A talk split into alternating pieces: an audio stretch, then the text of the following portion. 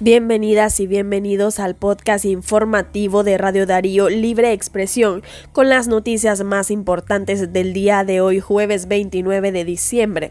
A continuación nuestros titulares. Encuentran cuerpo de niño nicaragüense ahogado el 24 de diciembre.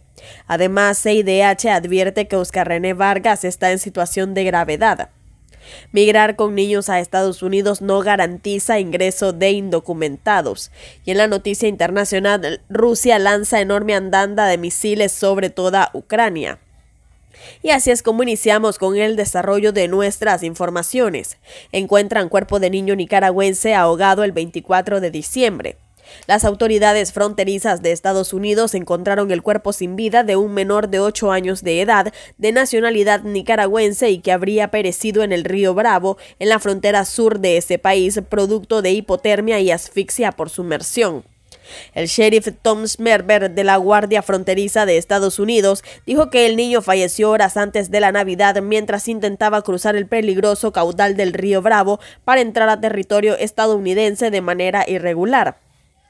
El niño viajaba junto a sus padres, que eran parte de un grupo de migrantes que cruzó el río Bravo en la zona del puente internacional número 2 de Eagle Pass, Texas, a la altura de la colonia Morelos de Piedras Negras.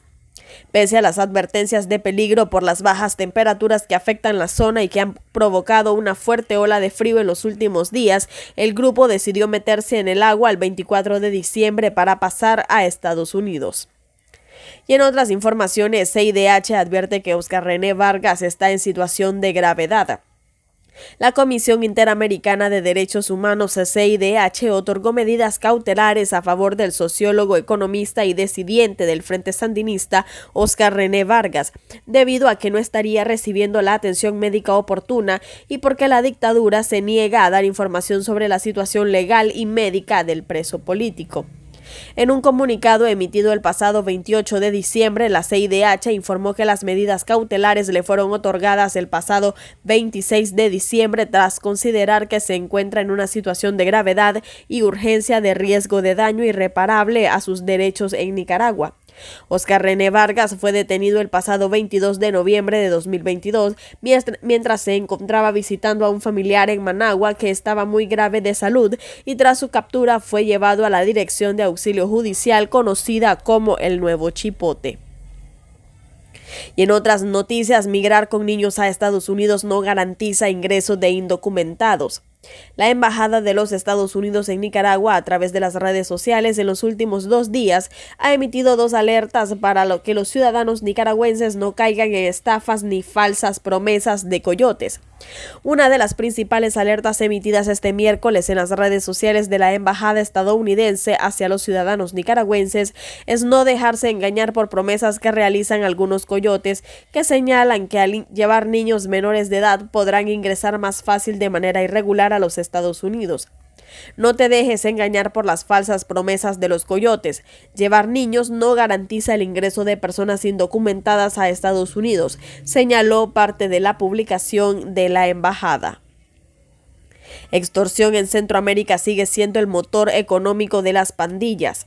Las pandillas Mara Salvatrucha y Barrio 18 han hecho del homicidio en algunos países de Centroamérica su forma de sometimiento.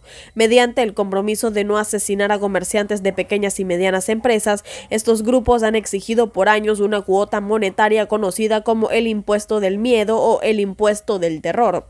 Aunque no se conoce un dato oficial del dinero que las pandillas reciben a través de la extorsión, el estudio Impuesto de Guerra, el fenómeno de la extorsión y la respuesta estatal en Honduras, publicado por la Asociación para una Sociedad Más Justa, con sede en Honduras, estima que cada año ese país paga alrededor de 737 millones de dólares en extorsión.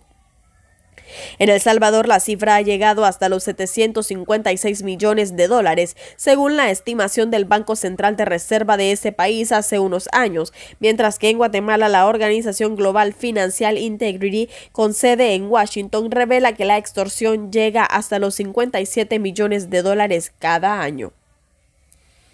Policía impuso casi 9.000 multas de tránsito en una semana. La policía impuso entre el 19 y 25 de diciembre de 2022 8.755 sanciones a conductores en todo el territorio nacional, como parte de la ejecución del Plan Nacional de Emergencia Vial. La Dirección de Seguridad de Tránsito Nacional detalló que las 8.755 multas a conductores fueron por maniobrar a exceso de velocidad, invasión de carril y por manejar en estado de ebriedad.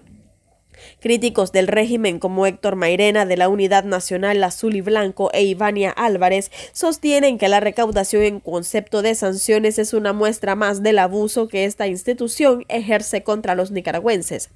La activista Álvarez cree que el aumento de personas muertas por accidentes de tránsito es por la falta de prevención y señalización en las carreteras y educación vial a los ciudadanos.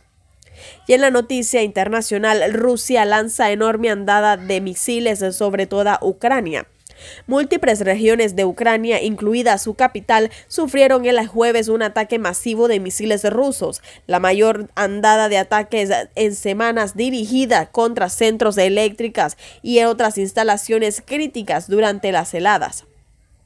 Las sirenas de ataque aéreo sonando en todo el país. El jefe militar de Ucrania, el general Valery Zulieni, dijo que los informes preliminares mostraron que Rusia disparó 69 misiles contra instalaciones eléctricas y que las fuerzas ucranianas interceptaron y derribaron 54 de ellos.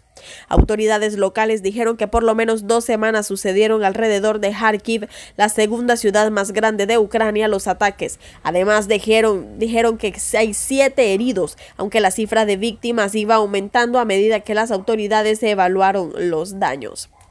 Y de esta manera finalizamos el podcast Libre Expresión de Radio Darío. Muchas gracias por escucharnos y recuerden seguirnos en nuestras redes sociales y en nuestra página web radiodarío893.com. Muchas gracias por su fidelidad y recuerden que juntos derrotamos la censura.